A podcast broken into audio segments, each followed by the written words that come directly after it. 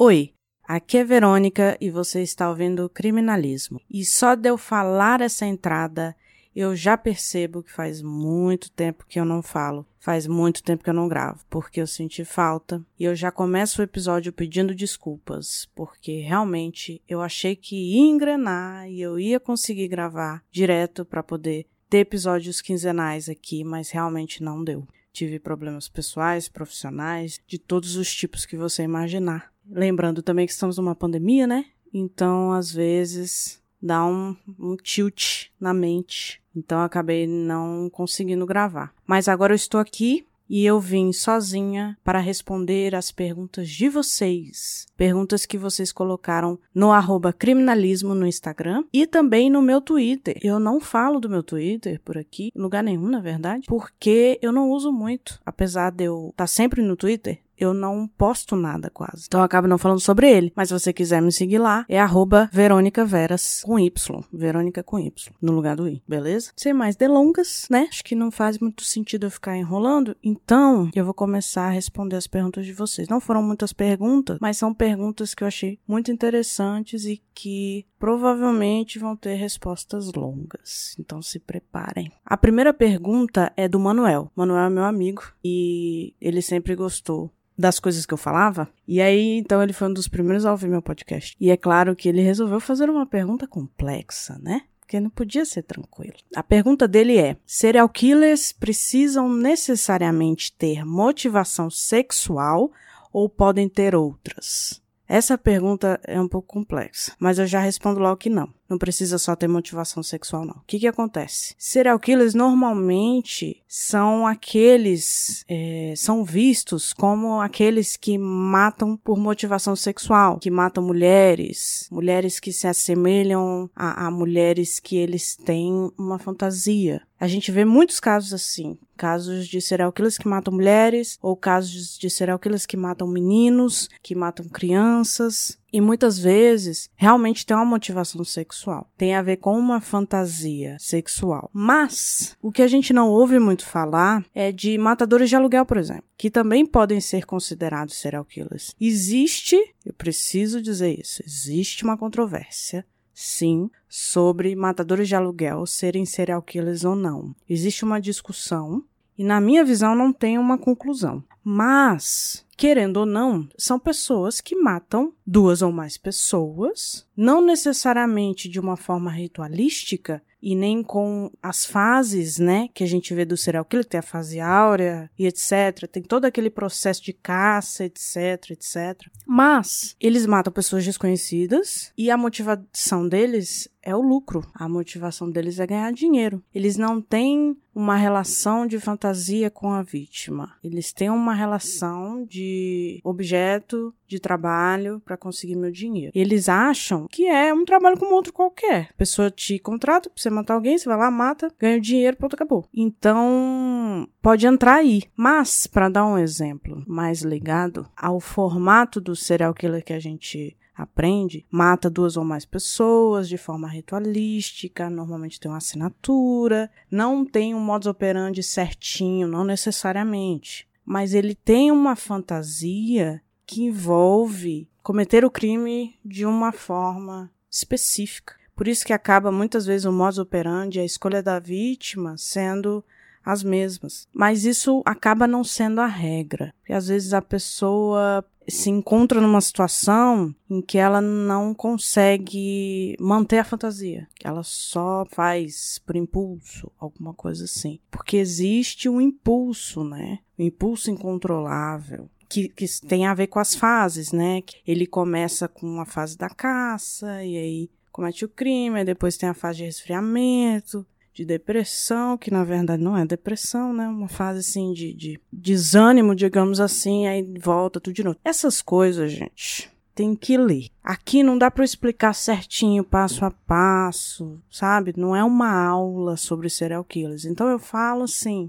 jogando, né, informações. Aí às vezes você pode ficar meio confuso. O que é importante que vocês precisam saber é que serial killers são pessoas que matam normalmente desconhecidos, duas ou mais pessoas de uma forma ritualística, com uma assinatura e que tem esse ciclo do serial killer, que é todo o processo que ele constrói desde o momento que ele pensa em cometer o crime até depois dele cometer o crime. É bem interessante estudar sobre isso, inclusive. Existem também os tipos de serial killers. Tem o missionário, por exemplo. O missionário, ele acredita que ele tem uma missão a cumprir. Essa missão, ela não tem motivação sexual muitas vezes tem uma motivação de poder. Inclusive, a gente está vendo agora, não sei se vocês estão sabendo, do caso do serial killer de homossexuais lá no Paraná. Agora há pouco, tem poucos dias, o delegado afirmou que realmente é um serial killer. E dá para perceber que ele tem uma motivação de lucro também porque ele aparentemente não é homossexual, ele só atraía homossexuais, ia na casa deles, ele matava e roubava as pessoas. Então, me parece que essa motivação é uma motivação financeira. Talvez também tenha uma motivação de extermínio de homossexuais, alguma coisa nesse sentido.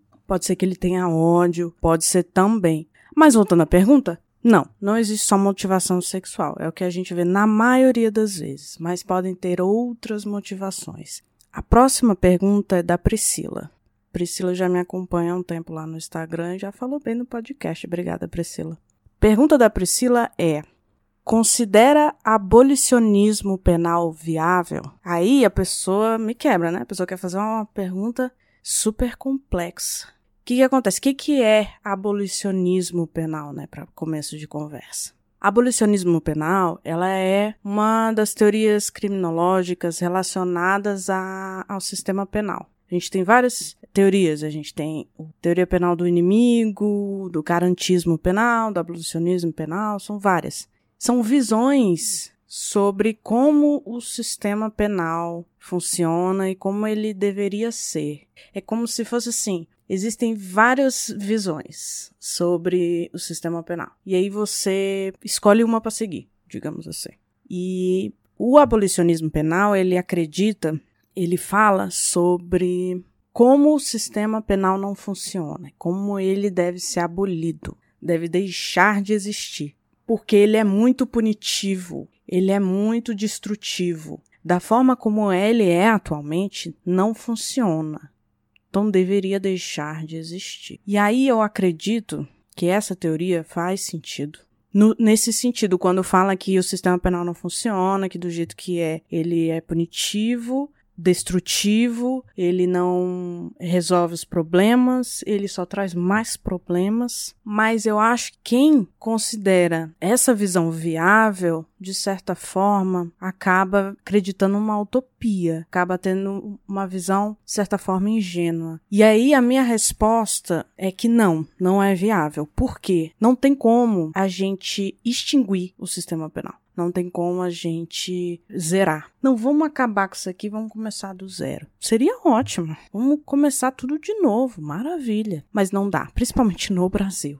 Não dá para ser assim. Eu confesso que eu não estudei muito sobre isso. Eu estudo mais o garantismo penal, que é a área que eu mais me identifiquei, que fala sobre as garantias, né? A gente precisa garantir que o, o sistema penal funcione, exista e, e, e garanta certos direitos e deveres e, e, resultados. A gente precisa de um certo garantismo, sabe? De que as pessoas terão consequências por seus atos, pelos crimes que cometem. Eu acho uma teoria muito bonita. E eu acho a teoria que é mais viável atualmente no Brasil. De certa forma, existe essa tentativa, porque nós já temos penas alternativas sendo criadas, nós temos a justiça restaurativa, que é uma temática muito interessante. Posso até falar sobre isso em um episódio, que são formas de você tentar resolver a questão penal sem necessariamente privar a liberdade da pessoa, sabe? O foco não tá só na punição. O foco tá maior na restauração, na ressocialização. Existe uma ideia de reestruturação para que, inclusive, diminua a quantidade de pessoas presas, sabe? Mas isso ainda tá engateando muito aqui no Brasil, ainda tá bem devagar, tá bem complicado. Mas existe essa tentativa, né? Aos poucos a gente vai tentando mudar também a visão, né? Essa visão de que bandido bom é bandido morto, essa visão puramente punitivista, né? Que não faz parte da Constituição, inclusive. A Constituição Federal de 88, ela tem uma visão muito de tentar individualizar, de tentar personalizar aquela pessoa que vai presa. Na Constituição Federal existe todo um, um conjunto de regras, inclusive regras pétreas no sentido de petrificado, né, de que não pode ser modificado, que é muito difícil, tem que ter um número muito grande de parlamentares, tem que passar por vários meios para que sejam mudados. E uma delas tem a ver com a presunção de inocência e com a, a não possibilidade da pessoa ficar presa para sempre. E eu acho muito bonito isso dentro da Constituição Federal. Concordar, aí já são outros 500, mas eu acho muito bonito, eu acho muito legal, interessante, eu acho que tem que ser assim mesmo. Então é isso. A minha resposta é: abolicionismo penal, na minha visão, não é viável, porque é, é algo muito radical, é algo muito extremo para um sistema que realmente não está bem, mas que não pode ser simplesmente abolido. Tem que ser reestruturado. Inclusive, se alguém que for a favor do abolicionismo, acho que eu tô falando um monte de besteira, que não é nada a ver, vem falar comigo, vamos lá. Como eu falei, eu não, essa opinião não é fixa. É só o que para mim faz mais sentido nesse momento, sabe? Próxima pergunta. Essa pergunta é do Darley. Darley tá em todas. Ele sempre responde, sempre comenta lá nos, nos posts que eu faço no Instagram sobre os episódios. Ele é participativo no grupo do Telegram, inclusive, se você quiser participar, é só ir lá no, no link da bio do Instagram. Ou então pede para mim lá no Instagram também. Ele é super participativo e ele fez uma pergunta, que na verdade são três perguntas e eu fiquei, meu Deus, vamos lá. Pretende trazer o perfil criminal de todos os serial killers conhecidos ou apenas dos mais populares? Ou ainda de apenas alguns específicos em função de uma determinada categoria de crime? Então, de acordo com o que eu entendi, ele quer saber se eu vou falar sobre os perfis dos criminosos dentro do podcast. Isso é uma questão que eu ainda estou na dúvida. Porque o que acontece? Se eu for trazer um perfil de um serial killer, ou de um estuprador em série, de um arrombador em série, de um incendiário em série, que é isso que é o foco né, do criminal profile, são criminosos em série. Se eu for trazer dos serial killers que já são conhecidos, que todo mundo já sabe quem é, não sei se faz muito sentido. Porque aí eu já sei quem é, vocês já sabem quem é. Seria mais para mostrar né? Como é que um perfil criminal é construído, como é que eu determino tais características e etc. Mas o ideal seria fazer isso com um criminoso em série que não tem a sua identidade, tipo o Zodíaco, por exemplo. Nesse caso, daria para fazer um perfil porque a gente não sabe quem ele é. Até hoje não tem definido, assim como Jack Stripador também. Se for sobre serial killers que não têm uma identidade definida até hoje, tem também o do Long Island, se eu não me engano. Serial killer de Long Island também até hoje não tem identidade. Nesse caso, é algo a se pensar. Eu acho interessante talvez trazer o perfil criminal deles e mostrar por que que o perfil é de uma determinada forma, o que que a gente escolhe determinadas características. Mas aí me preocupa também a ética, né? Em relação a isso. Será que seria ético eu trazer para vocês um perfil criminal de uma pessoa que a gente não sabe quem é, fazer algo ligado à minha profissão, publicar? Porque no momento que eu publico o podcast é oficial. Então eu estou criando um perfil criminal oficial que qualquer pessoa pode usar, qualquer pessoa pode considerar como perfil. É uma coisa pública, como se eu estivesse mandando perfil para um policial ou para o jornal, alguma coisa assim. É muita responsa entendeu? Então eu ainda tô amadurecendo a ideia, amadurecendo essas possibilidades. É algo interessante, até para vocês entenderem melhor como é que funciona o criminal profiling, perfil criminal e tal. E é uma coisa que eu não explorei ainda em público em lugar nenhum. Não sei, Darley, acho que sim. Acho uma ideia interessante. Mas sobre. Será que eles. Seria sobre criminosos que não têm sua identidade, né? Definida. Próxima pergunta. Essa pergunta é da Diana. Diana, minha amiga, amiga de mil anos, minha best, que a gente, a gente brinca é best.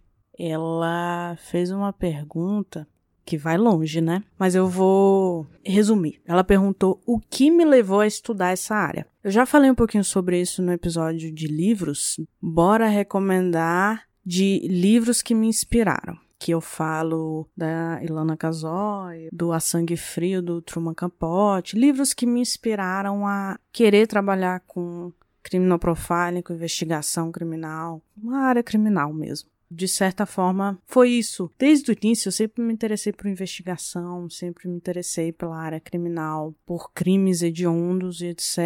Eu não sei de onde surgiu esse interesse pela área criminal. Mas lendo livro, os livros da Ilana Casoy, lendo livros sobre crimes, histórias reais de crimes, né? E vendo também séries como Criminal Minds, isso foi despertando em mim esse interesse cada vez mais específico, né? Porque antes era só crime, aí depois foi meio que filtrando até análise do comportamento do criminoso em crimes é, violentos e hediondos, como homicídio, estupro, etc. Acho que é basicamente isso. Eu sempre me interessei e eu sempre quis analisar o comportamento do criminoso, entender as motivações, de onde que ele vinha, né? Por quê?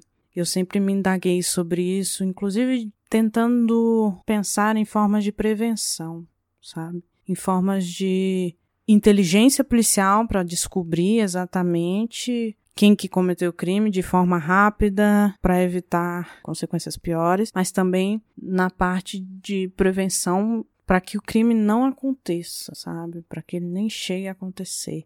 Eu acho que uma parte importante disso envolve o estudo do comportamento e do criminal profiling no sentido de investigar, né? Criminal profiling no sentido de investigar e criminologia no sentido de compreender de onde vem para onde vai e etc. E eu falei sobre isso também no episódio do podcast. Acho que é episódio 27 do podcast. Eu, eu vou deixar o link na descrição que eu participei do podcast para falar sobre a minha área, mas sobre mim também. Então eu acabo falando muito sobre isso, né? De onde eu resolvi estudar essa área, porque minhas motivações, meus interesses. A gente falou de bastante coisa, foi bem legal. Próxima pergunta. Essa também é da Diana e é uma pergunta capciosa. É uma pergunta sacana para mim.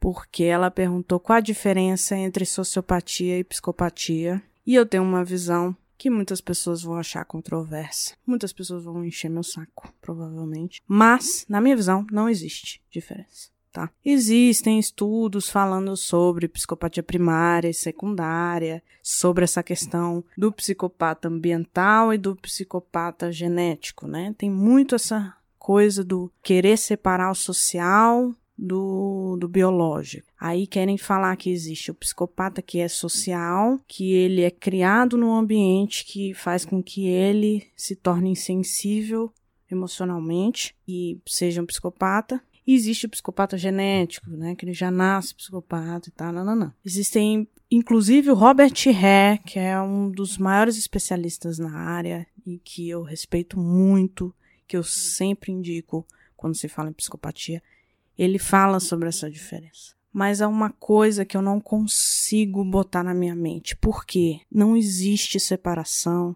entre o social e o biológico. É uma questão biopsicossocial. Então, mesmo cara que você considera que é sociopata, que é social, não tem só o social. O psicopata genético não tem só a genética. Tudo influencia, tudo. Então, minha visão é o seguinte: você pode ter um psicopata que tem uma influência social maior e o psicopata tem influência genética maior. Mas não existe isso de forma isolada. Eu entendo a necessidade dessa separação para dizer que tem um, um, lado mais social e um lado mais genético, biológico, psicológico, para querer dizer qual é a prevalência, né? De uma forma até de mais acadêmica, de pesquisa, de análise. Mas a gente precisa entender que fazendo isso acaba criando na mente das pessoas, principalmente dos leigos, uma separação. Aí o sociopata ele é mais leve, psicopata que é. Ai, porque a palavra psicopata é muito pesada. Ai, porque isso, ai, porque aquilo. Psicopata é ligado ao monstro, não sei o quê. A gente não tem que mudar a nomenclatura, a gente não tem que separar as coisas. O que a gente precisa é desmistificar, entendeu? Desmistificar o problema.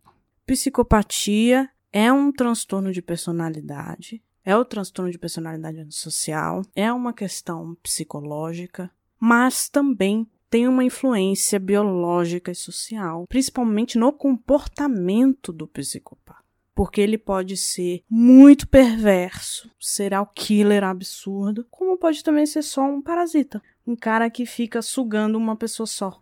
Ele vai ele entra no relacionamento e aí ele é abusivo, ele é parasita, ele se aproveita das pessoas, entendeu? Ele comete pequenos crimes, estelionatário, ele não deixa de ser psicopata. Ele não vira sociopata, não é outra coisa. E são níveis. Existem níveis de perversões, existem níveis de periculosidade, existem questões individuais. Cada um tem suas características. Mas a parte da psicopatia, ela sim é universal. Se você for analisar, as características são praticamente as mesmas. Só presta atenção. Então, assim, a visão controversa. Tem muita gente que não vai concordar comigo. E, novamente, nenhuma visão minha é fixa, fechada, nunca mais vou mudar de opinião, é isso, pronto, acabou, sou dona da verdade. E é. Não, lógico que não. Porque são 15 anos que eu estudo psicopatia e que eu analiso vários autores diferentes, várias visões diferentes. E eu já vi muitas visões dessa, de, de psicopata primário, secundário, sociopata, psicopata, essa diferenciação. Gente que fala que psicopata e transtorno de personalidade antissocial são coisas diferentes. Tudo isso para tentar separar as coisas, para tentar amenizar a situação. Eu não acho, eu acho que a gente tem que usar a palavra psicopatia mesmo e desmistificar mostrar que não é o fim do mundo, não. Que é uma coisa que existe, que está no nosso cotidiano, que a gente precisa lidar. É importante que as pessoas entendam que a psicopatia ainda está em estudo. Até porque é uma área muito difícil de estudar. Porque a maioria dos psicopatas são estudados são aqueles que estão presos. Não é fácil você encontrar um psicopata na vida, entendeu? Que tem o um diagnóstico de psicopatia, porque eles, eles normalmente não procuram ajuda. Muitas vezes eles são obrigados a procurar ajuda. Então, é difícil você diagnosticar alguém não cometeu um crime, que não foi preso, e estudá-lo e ter a cooperação dele. Então a gente ainda tem muita coisa para desenvolver nesse aspecto.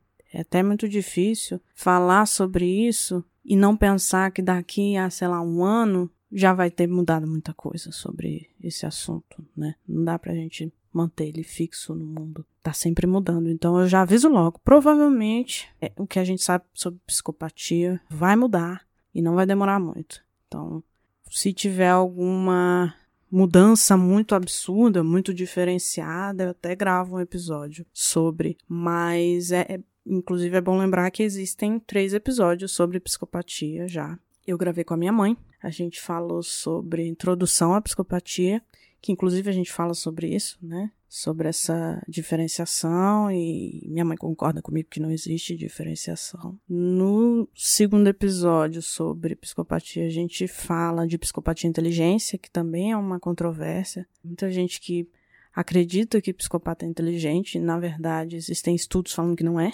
E, e, e, ele pode até ser inteligente, mas não é uma característica intrínseca da psicopatia, entendeu? Não faz parte, não tem nem a ver é, relacionado ao QI, etc, etc. Ouça o episódio, é bem legal, gente fala bastante sobre isso, explica direitinho o que é inteligência, por que que ele não necessariamente é considerado inteligente, não é uma característica intrínseca, porque existe, por exemplo, a falta de empatia é uma característica intrínseca do psicopata, agora inteligência não. Ele pode ser ou pode não ser, não influencia. Como a gente fala muito da manipulação, né? A gente pensa, ah, o manipulador ele é inteligente. Não necessariamente. Às vezes é uma manipulação que não dá muito certo, porque as nossas referências são de psicopatas inteligentes, mas tem muitos que não são entendeu? Não tem ligação com a psicopatia. E o terceiro episódio a gente fala sobre psicopatia e depressão psicopatia, depressão e suicídio, porque se fala sobre psicopatas suicidas e tal, que existe essa possibilidade, mas aí a gente entra no aspecto de que não faz muito sentido o psicopata ter depressão e que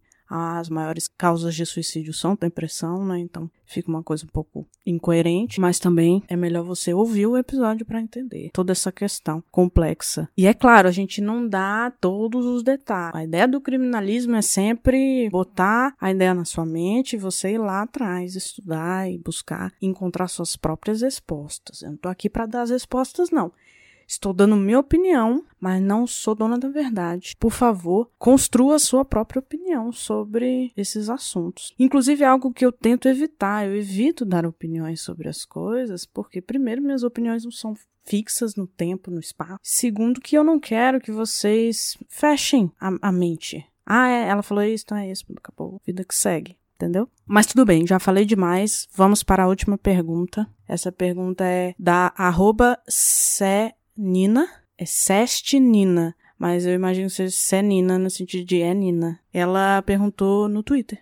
Fez essa pergunta no Twitter. Vamos lá. Ela perguntou: Conta alguns dos casos que você nunca conseguiu esquecer. Por que mexeram com você de alguma forma? E aí eu tava pensando sobre essa pergunta porque já me perguntaram muitas vezes sobre casos que mexeram comigo, casos que me marcaram, casos que me chamaram a atenção, e eu falo muito de que casos de crianças marcam todo mundo, e eu não sou exceção. Casos de crianças me marcam muito, como da Isabela Nardoni, do Bernardo, a gente tem agora o caso do Henry, teve o caso do pastor que matou os dois filhos, atirou fogo nos filhos, sabe?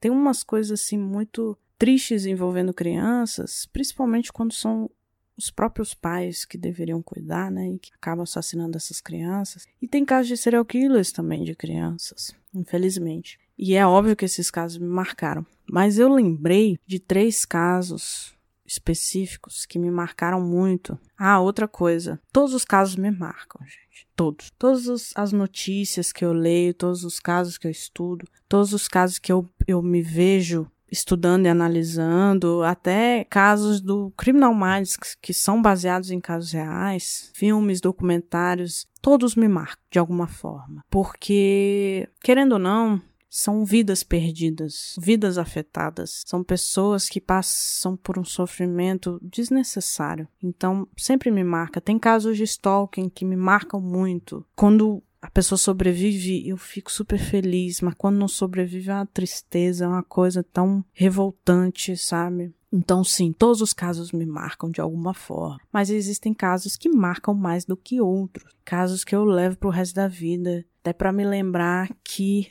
o ser humano é capaz de tudo. Às vezes a pessoa fala, você tem medo de fantasma, de espírito, de não sei o que, de sobrenatural, de ET.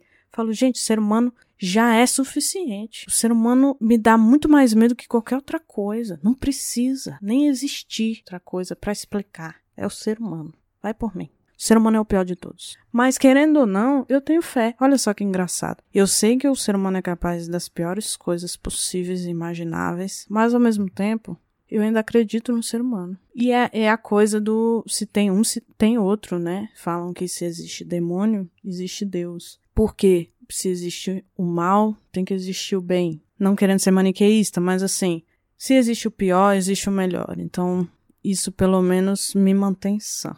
Respondendo a pergunta, três casos que me marcaram muito. E, e marcaram até a minha vida no sentido de, de, da minha profissão, né? Da minha escolha de profissão, etc. O primeiro caso foi o da Richthofen, né? Na época do crime, eu era adolescente, saiu o livro da Ilana Casoy falando sobre a investigação policial e tal.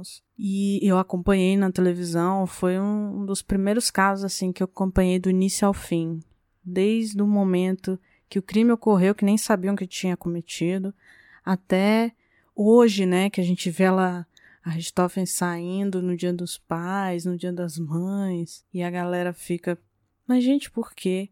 A pessoa ma mandou matar os pais e ainda vai, sai da, da cadeia no dia das mães dos pais, isso é irônico. Sem contar que a gente vai ter um filme, né? Ainda, ainda tá meio sem saber que dia que vai lançar o filme contando a história dela. São dois, na verdade, né? A menina que mandou matar os pais e o menino que matou os meus pais, uma coisa assim. É o filme, inclusive a Ilana Casoy participou e tal.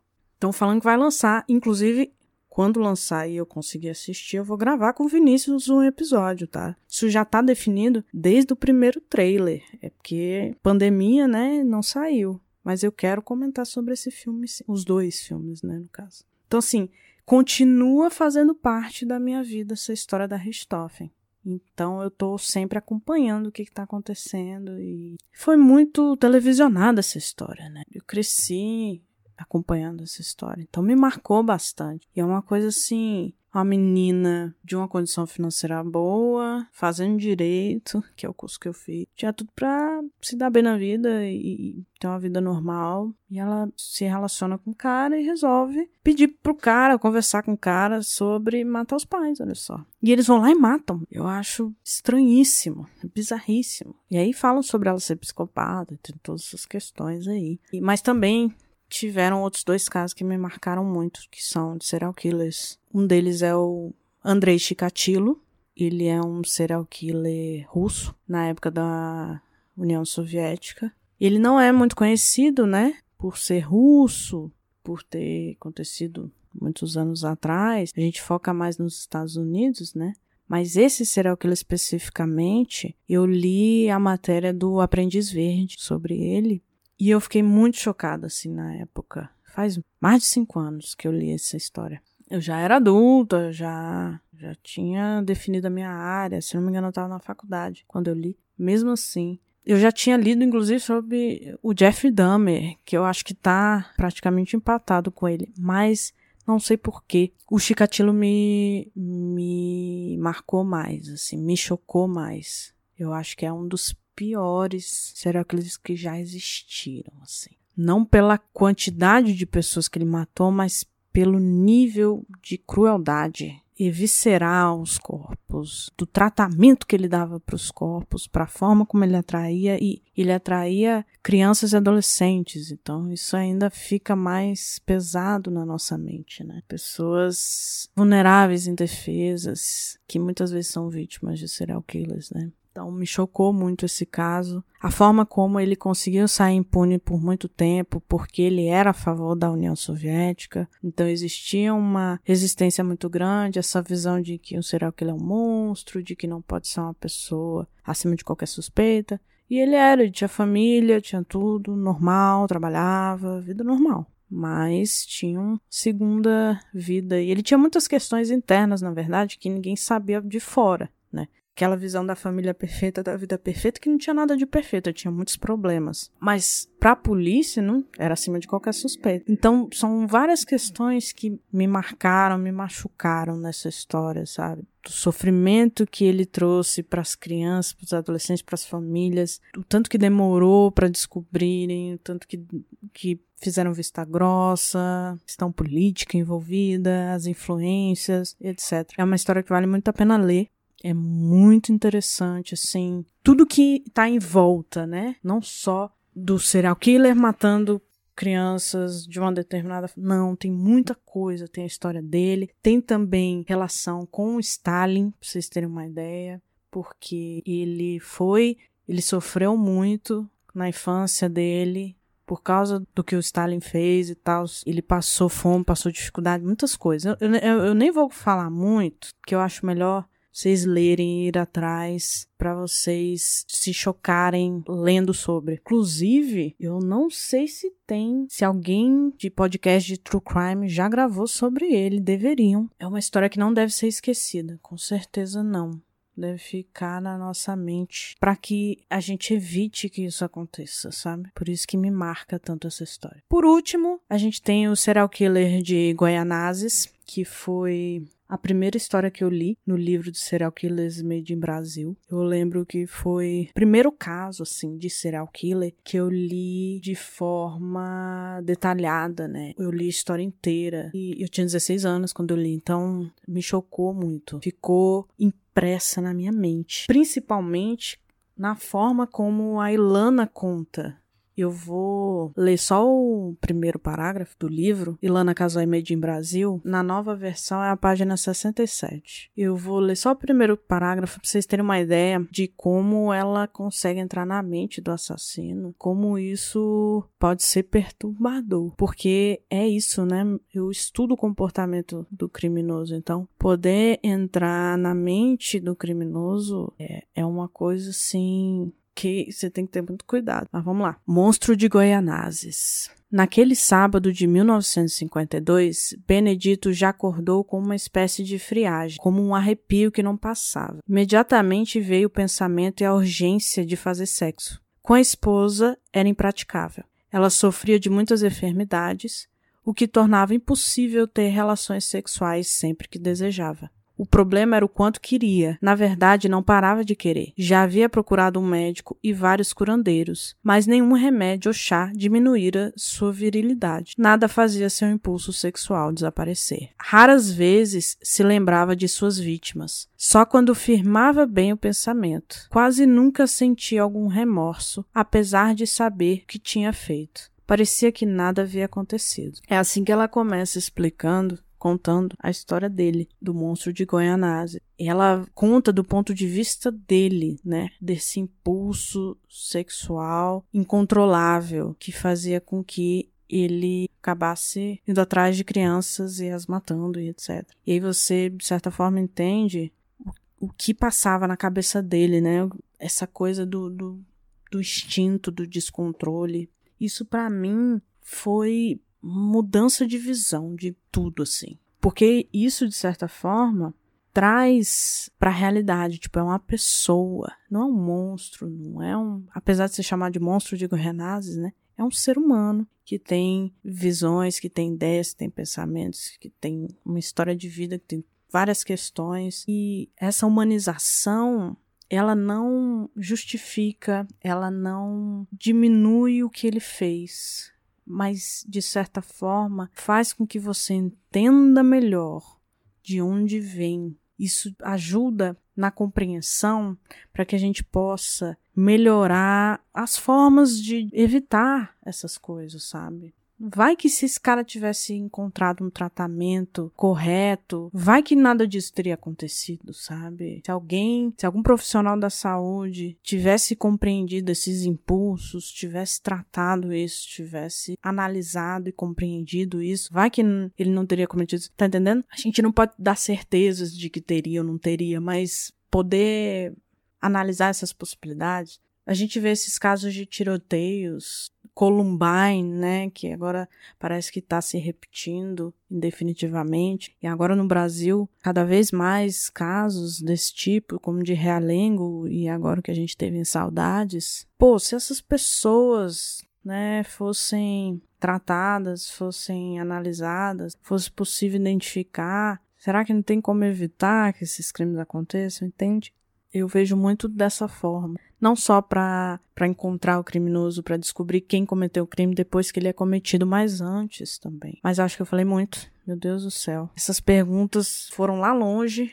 Eu começo a viajar. Mas então, acho que tá bom, né? Pelo amor de Deus. Eu gosto muito de falar sobre essas coisas. Eu acho importante essas informações, explicar as coisas, explicar minha visão das coisas. Eu acho importante, eu acho interessante, eu acho que vale a pena essa troca. Gostei muito. Quem sabe eu não faço isso novamente. Foi bem legal. Então eu agradeço quem ouviu até aqui, principalmente, que aguentou firme e forte. Lembrando novamente, qualquer coisa pode falar comigo lá no Instagram, criminalismo. Tô sempre lá. E é isso. Obrigado, gente. Até mais.